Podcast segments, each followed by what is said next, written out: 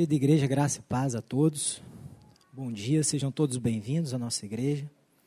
Nós vamos continuar o nosso estudo no culto matutino, na primeira carta de Paulo aos Coríntios, por isso eu peço que você abra a sua, abra a sua Bíblia em 1 Coríntios, capítulo 2, a partir do verso 13, e nós vamos ler até o capítulo 3, verso 4.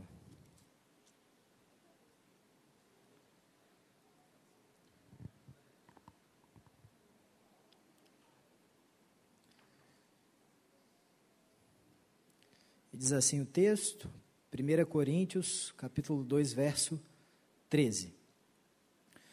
Disto também falamos não em palavras ensinadas pela sabedoria humana, mas ensinadas pelo Espírito, conferindo coisas espirituais com espirituais. Ora, o homem natural não aceita as coisas do Espírito de Deus, porque eles são loucura e não pode entendê-las, porque elas se discernem espiritualmente. Porém, o homem espiritual julga todas as coisas, mas ele mesmo não é julgado por ninguém. Pois quem conheceu a mente do Senhor para que o possa instruir? Nós, porém, temos a mente de Cristo.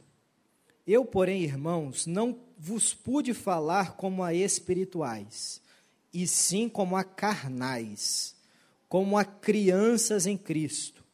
Leite vos dê a beber, não vos dê alimento sólido, porque ainda não podiais suportá-lo nem ainda agora podeis, porque ainda sois carnais. Porquanto, havendo entre vós ciúmes e contendas, não é assim que sois carnais e andais segundo o homem? Quando, pois, alguém diz, eu sou de Paulo, e outro, eu sou de Apolo, não é evidente que andais, ação esteja preparado para o teu ensino, nos ajuda, em nome de Jesus. Amém. Pessoal do Aquário, é, pode colocar para mim, por favor, o horário, senão a gente vai dar lá 9h55, ainda estou na introdução, né? A gente precisa estar tá sempre guiado aqui pelo horário. Meus irmãos, é, nós já vamos entrar hoje no capítulo 3. Vamos finalizar o capítulo 2 e vamos entrar hoje no capítulo 3. O que nós vimos até aqui é que o apóstolo Paulo, ele perscruta ele olha a igreja de Corinto, analisa a igreja de Corinto, e ele exerce, então, ao final do capítulo 2 e logo no início do capítulo 3, ele fala assim: Vocês são carnais. E Paulo fala isso porque ele nos ensina, nos capítulos 1 e 2, os dois tipos de sabedoria que há dentro de uma de um conflito cosmológico entre o bem e o mal, Paulo então vai dizer que existem dois tipos de sabedoria. Existe a sabedoria humana e existe a sabedoria divina, a sabedoria que vem de Deus. Quando Paulo está falando sobre a sabedoria humana, ele está falando de erudição, retórica, está falando de escolas filosóficas, ele está falando de pessoas que se reuniam em torno de celebridades de entendimento, de conhecimento. E Paulo diz muito claramente que a igreja de Corinto pega toda a sabedoria humana de se reunir em torno de sofistas, de seguir linhas de escolas filosóficas, e eles pegaram todo este modelo de Corinto e colocaram dentro da igreja. E Paulo vai dizer assim: Mas não é isso que eu falei com vocês quando fui ter com vocês em Corinto. Quando eu fui com vocês, eu nada mais fiz do que pregar a simplicidade do Evangelho, que é a sabedoria de Deus. E durante vários versos, a sabedoria de Deus é falada de forma muito simples. Sabedoria de Deus é a cruz de Cristo. Aprove a Deus salvar os crentes pela loucura da pregação a cruz de Cristo era escândalo para os judeus, loucura para os gregos, mas para nós que somos salvos é o poder de Deus. A cruz de Cristo é sabedoria de Deus, poder de Deus.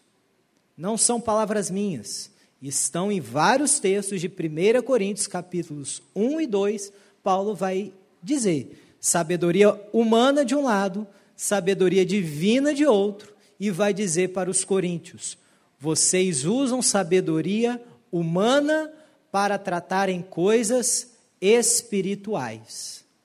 E então nós entramos no capítulo 2, verso 13. E Paulo vai explicar então que quem está simplesmente no âmbito da sabedoria humana nunca vai discernir se quer entender as coisas espirituais. As coisas espirituais só são acessadas pelo Espírito de Deus. Sem o Espírito de Deus você não acessa e sequer julga, sequer compreende. Paulo então vai dizer no capítulo, no capítulo 2, verso 14, vai explicar assim: o homem natural, leiam aqui comigo, o homem natural não aceita as coisas do Espírito, porque lhes são loucura, não pode entendê-las, porque elas se discernem espiritualmente. Depois de explicar quem é o homem, depois de explicar os dois tipos de sabedoria, Paulo ele está quase chegando na causa de todos os problemas da igreja de Corinto. Falta um último passo, que é o que nós vamos ver aqui hoje. Ele explica que existe o homem natural, que é esse que nós lemos aqui em 2,14, o homem espiritual, que está nos versos 15 e 16, e o homem carnal, que está capítulo 3, versos 1 e 2, que ele vai também comparar o carnal a crianças em Cristo. Então existem dois tipos de sabedoria, três tipos de homens: homem natural, homem espiritual, homem carnal. O que é o homem natural que Paulo está explicando aqui para nós? O homem natural, no original do grego, psíquicos, trata do homem que absolutamente não tem o lado espiritual, o lado, o lado pneuma no grego. É o homem que não tem o Espírito de Deus, portanto, ele nunca vai compreender coisas espirituais. Observem, irmãos, o homem natural, quando nós nascemos, Todos nós, a Bíblia vai dizer, exceto João Batista, que desde o ventre já era um homem cheio do Espírito Santo. Todos nós, quando nascemos, somos inimigos de Deus. Pela nossa natureza, nós nascemos cegos para Deus. Nós não entendemos Deus, nós não compreendemos Deus, porque nós não temos o Espírito regenerador de Deus, que vai abrir os nossos olhos, que vai criar em nós o lado pneumático, o lado da alma, o lado espiritual. Então, o homem natural, fazendo uma pequena comparação com o direito, coisa que eu gosto de fazer, é fácil de falar isso para mim. O homem natural, ele sequer tem acesso aos autos do processo. Como então ele vai julgar o que é conteúdo do processo? Como que ele vai julgar e entender o centro e o cerne das coisas se ele sequer acessa? Ele não tem, ele inexiste para esse lado da alma. Então ele nunca vai entender. Ele vai dizer: isto é loucura. Acompanhe comigo uma pequena ilustração. Vamos supor que nós possamos trazer aqui na nossa igreja todos os maiores gênios cristãos que já existiram na humanidade. Nós vamos trazer Newton, nós vamos trazer Pascal e vamos trazer todos os tipos de gênios do lado cristão. Da literatura, vamos trazer Chesterton, vamos trazer Tolkien, Lewis, Vamos trazer até mesmo Flávio José, um historiador, um homem que conhecia o lado de Deus, ele era um homem que cria em Deus. Nós vamos trazer todas essas mentes da filosofia, da biologia, da matemática, da história, da física. E existem, inclusive, hoje cristãos de todas essas áreas da ciência que podem falar: Deus existe E a coisa mais razoável que nós podemos crer é que Jesus é o Cristo Salvador do mundo. Vamos colocar aqui no domingo à noite esses homens sentados, e cada um deles vai trazer uma palavra e vai dizer assim: pela física, Deus existe. Pela história, Jesus morreu, ressuscitou dos mortos e ascendeu aos céus. Pela matemática, pela história, pela filosofia, pela teologia, por todas as maiores ciências do mundo. Eu pergunto aqui então aos irmãos: todos, você garante que todas as pessoas que assistirem esse culto, presencialmente ou pela internet, ouvirem esse podcast, todas as pessoas vão se converter? O que, é que vocês acham? Aprove a Deus salvar os crentes pela sabedoria humana? Aprove a Deus salvar os crentes pela loucura da pregação? Então é por isso que todas as vezes que a igreja se reúne para falar de evangelho, nós temos sim subsídios para nós falarmos que por todas as ciências humanas, Deus existe e Jesus Cristo é o Salvador dos homens. Mas nós vamos pregar o Evangelho pregando a cruz de Cristo. Nós vamos pregar o Evangelho para dizer que Cristo morreu pelos nossos pecados, ressuscitou pela nossa justificação, ascendeu aos céus e hoje está à direita de Deus, intercede por nós, é o nosso advogado. Essa é a pregação da simplicidade do Evangelho. Infelizmente, os coríntios achavam que se eles fizessem esse tipo de aplicação do Evangelho, as pessoas teriam que se converter. Nós vamos pegar a sabedoria humana e vamos pregar o Evangelho. Nós vamos usar de toda erudição, de todos os recursos retóricos e de, e de inteligência, nós vamos pregar o Evangelho e assim as pessoas vão se converter. É o um entendimento deturpado e distorcido de Evangelho que tinha na cabeça deles. Da mesma forma, é interessante a, a palavra aqui, que diz assim, 2 verso 5: Para que a vossa fé não se apoiasse em sabedoria humana, e sim no poder de Deus. Observem, irmãos, nós estamos num mundo moderno e que temos acesso a muitas informações. Talvez aqui a totalidade dos irmãos já tenham ouvido algum tipo de crítica também pela ciência a respeito da existência de Deus e de Jesus como Salvador do mundo. Não é verdade? Você já ouviu um homem chamado evolucionista que vai escrever né, o livro das espécies, da evolução das espécies, e que um monte de gente vai acreditar naquilo. Um livro com mais de 800 suposições vai dizer assim: está provado pela ciência que viemos da evolução. Quem já não ouviu isso, não é verdade? Você deixou de crer em Cristo por isso? Também não, porque a sua fé não está apoiada em sabedoria humana, a sua fé está apoiada no poder de Deus, na sabedoria de Deus, que é a cruz de Cristo. Por isso que isso não nos abala. Pode até nos entristecer, porque você vê alguém proferindo blasfêmias, você se entristece. Mas dizer que você recuou na sua fé, isso também não aconteceu. Da mesma forma que se você explica por toda a ciência que Cristo é o Salvador, a pessoa também não vai se converter. O que é necessário para acontecer uma conversão? Para que você seja convertido e não você se converta, né? Para que você seja convertido, o que é necessário acontecer? Como que você vai se arrepender dos seus pecados? O que aconteceu nesse dia? O Espírito Santo de Deus ressuscitou a sua vida do império das trevas, te tirou da escravidão do pecado abriu os seus olhos. Nós somos feitos filhos de Deus.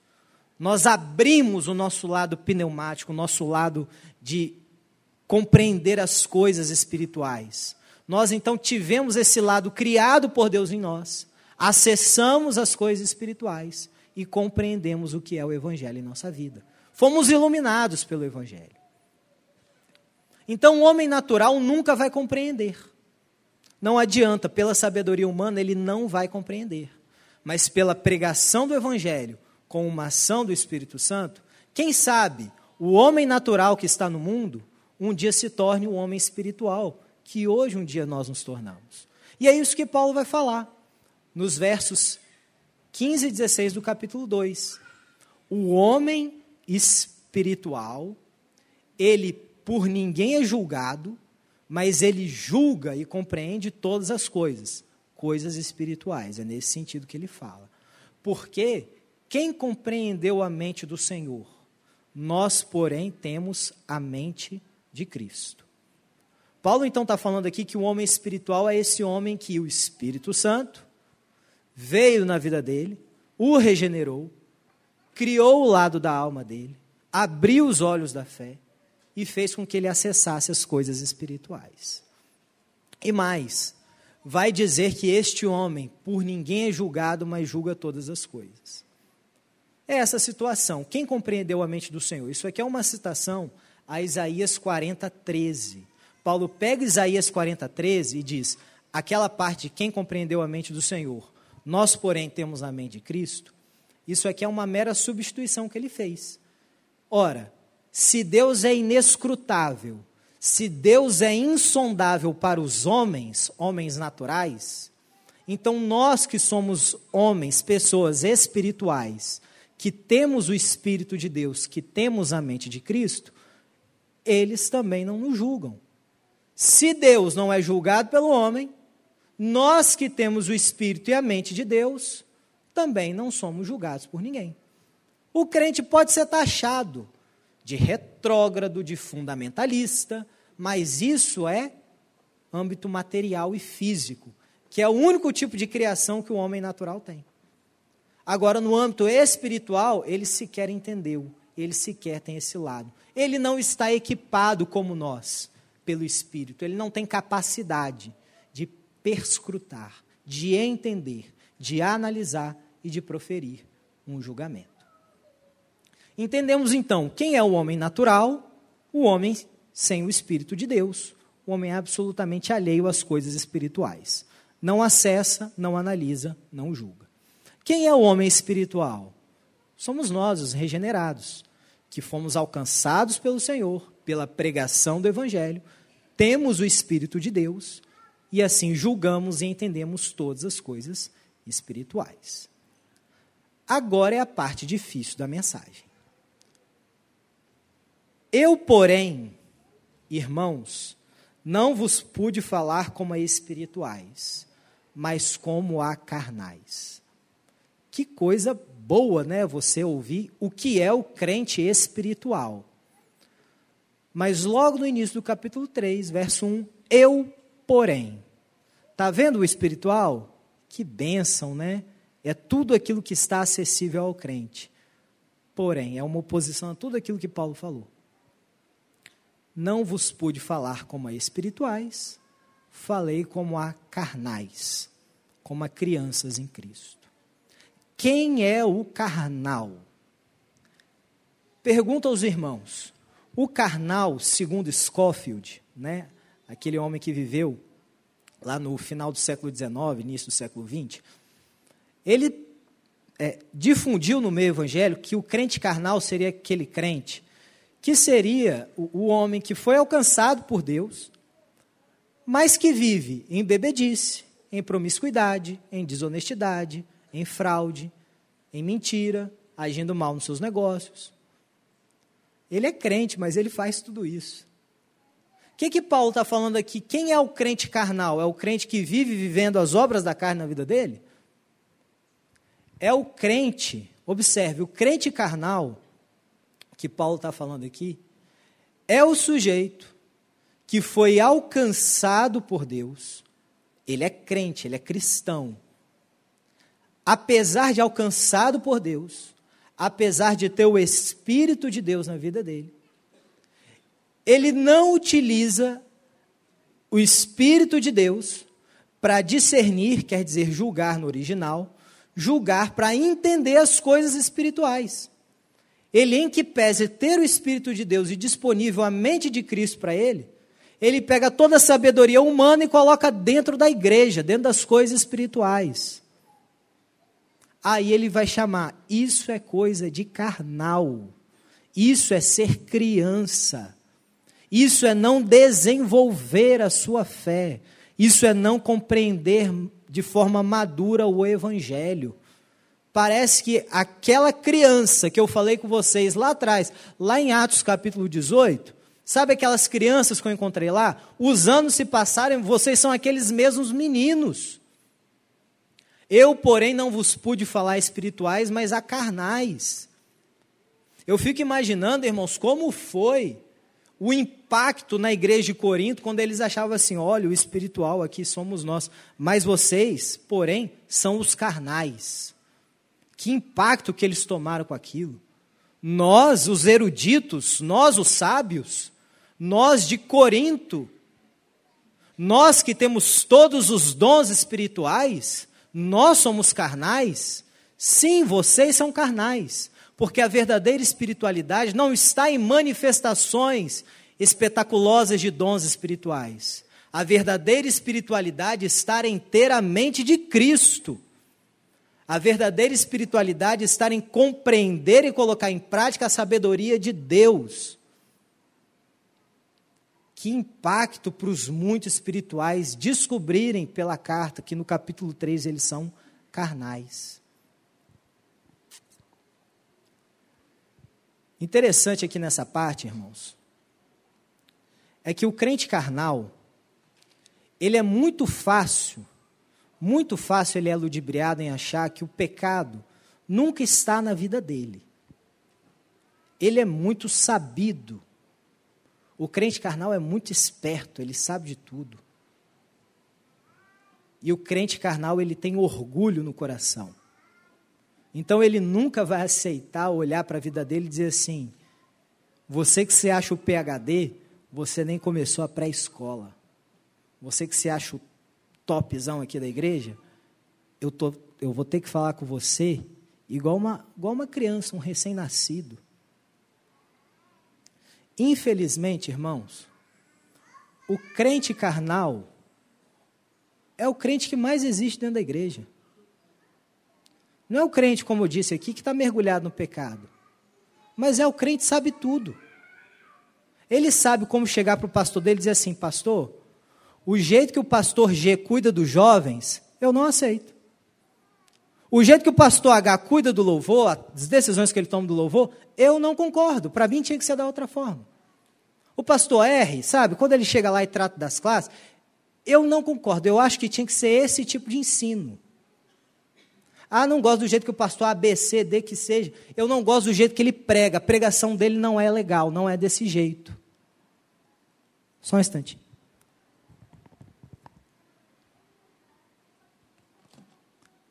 Se olhou no espelho?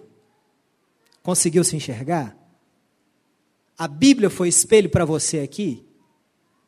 Irmãos, com toda sinceridade, como deve ser difícil ser pastor de Corinto.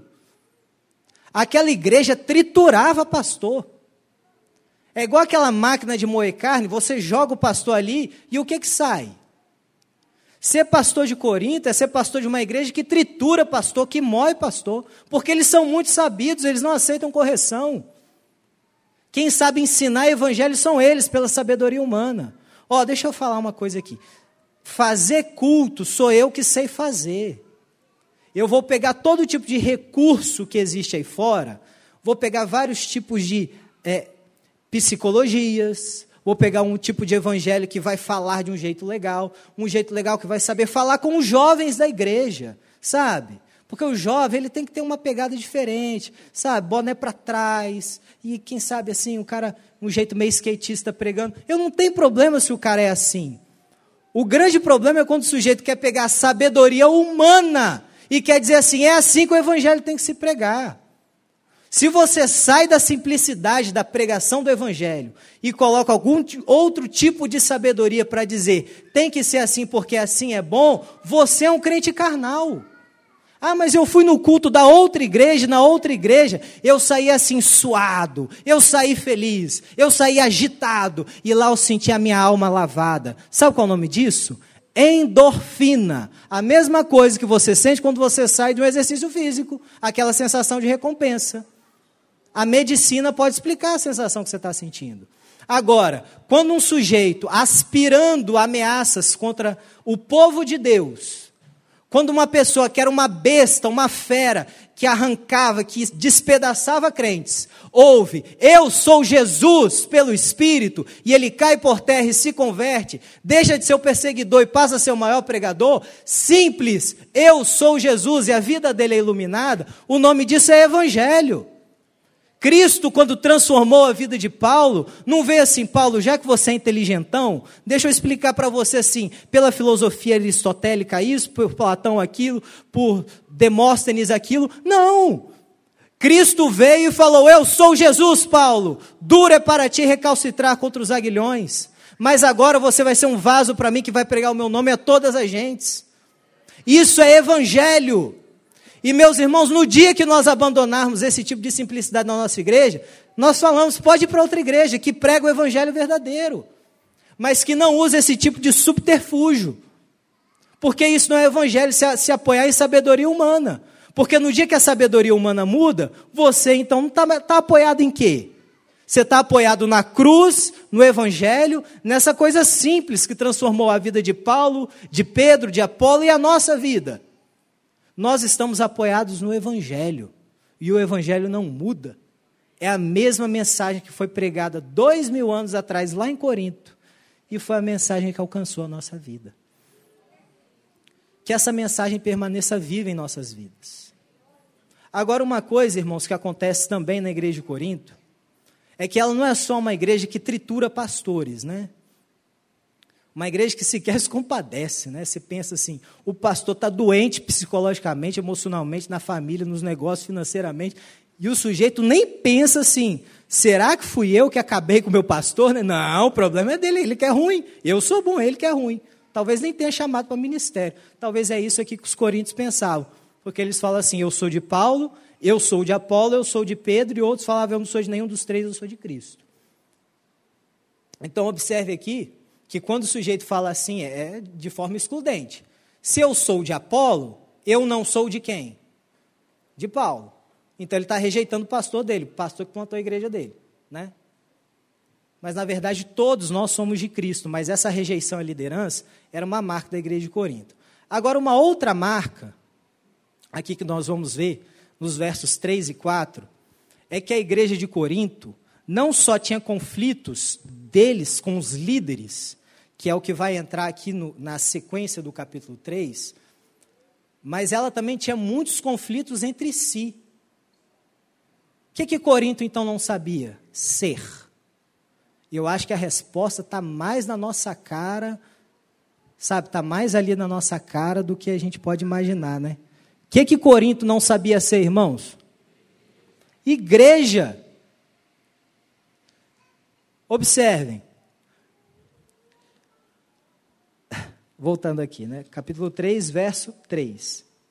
Havendo entre vós ciúmes e contendas, não é assim que sois carnais e andais segundo o homem? Conflito deles, no verso 4.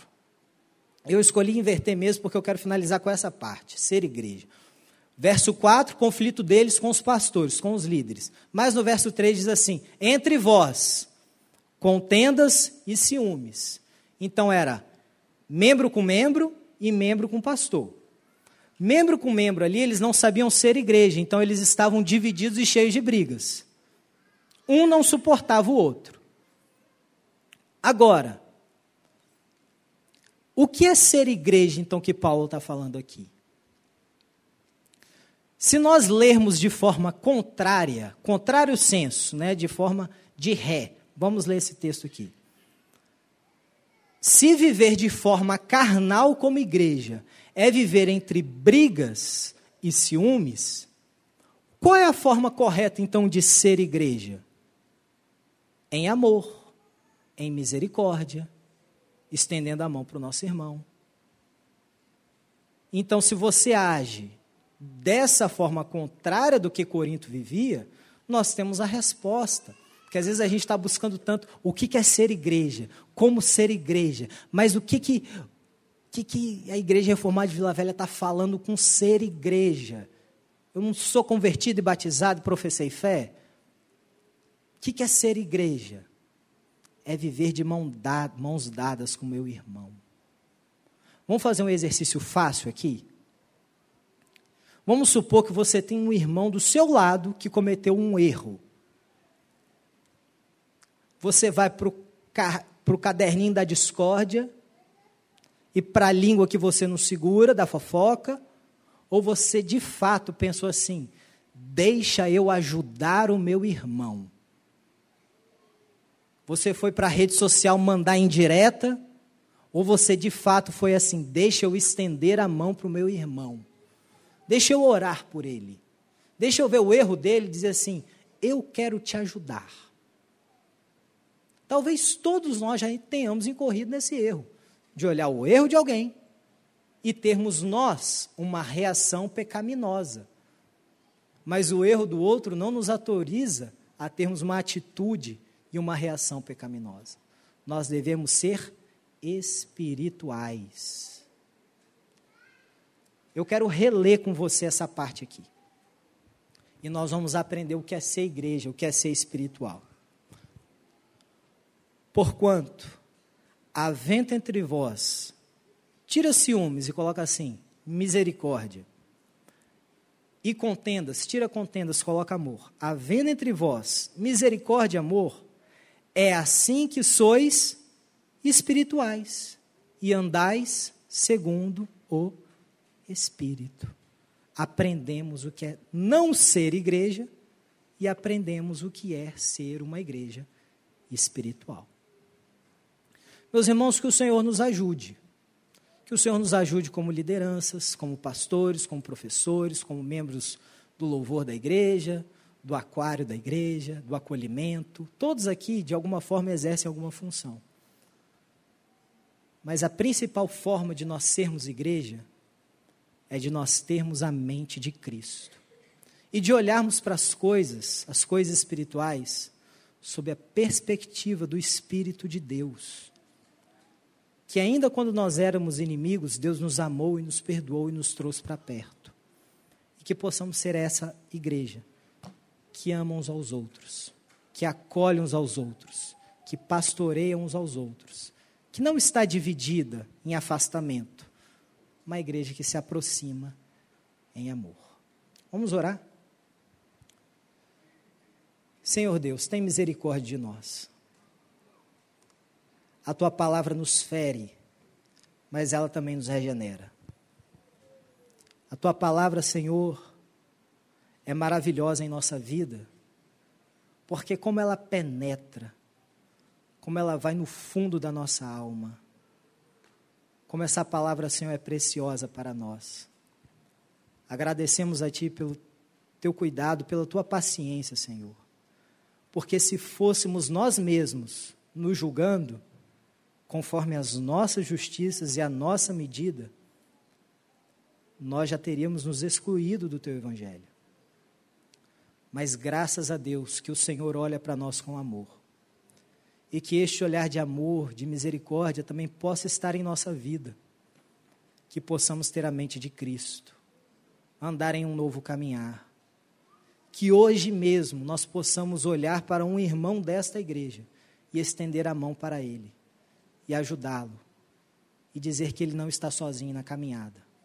E que possamos ser a imagem de Cristo neste mundo, nesta congregação, na nossa casa. Ajuda-nos, ó Deus, e faz-nos ter um caminhar seguro, apoiado não em sabedoria humana, mas no poder de Deus. É a nossa oração, Senhor. Fica conosco. Ajuda-nos nos demais afazeres deste dia, na escola bíblica, na reunião de paz, no culto noturno, e que o nome do Senhor seja glorificado em todas as coisas. Oramos em nome de Jesus. Que a graça do nosso Senhor Jesus, o amor de Deus Pai e as doces consolações do Espírito sejam convosco, igreja, hoje e sempre. Amém.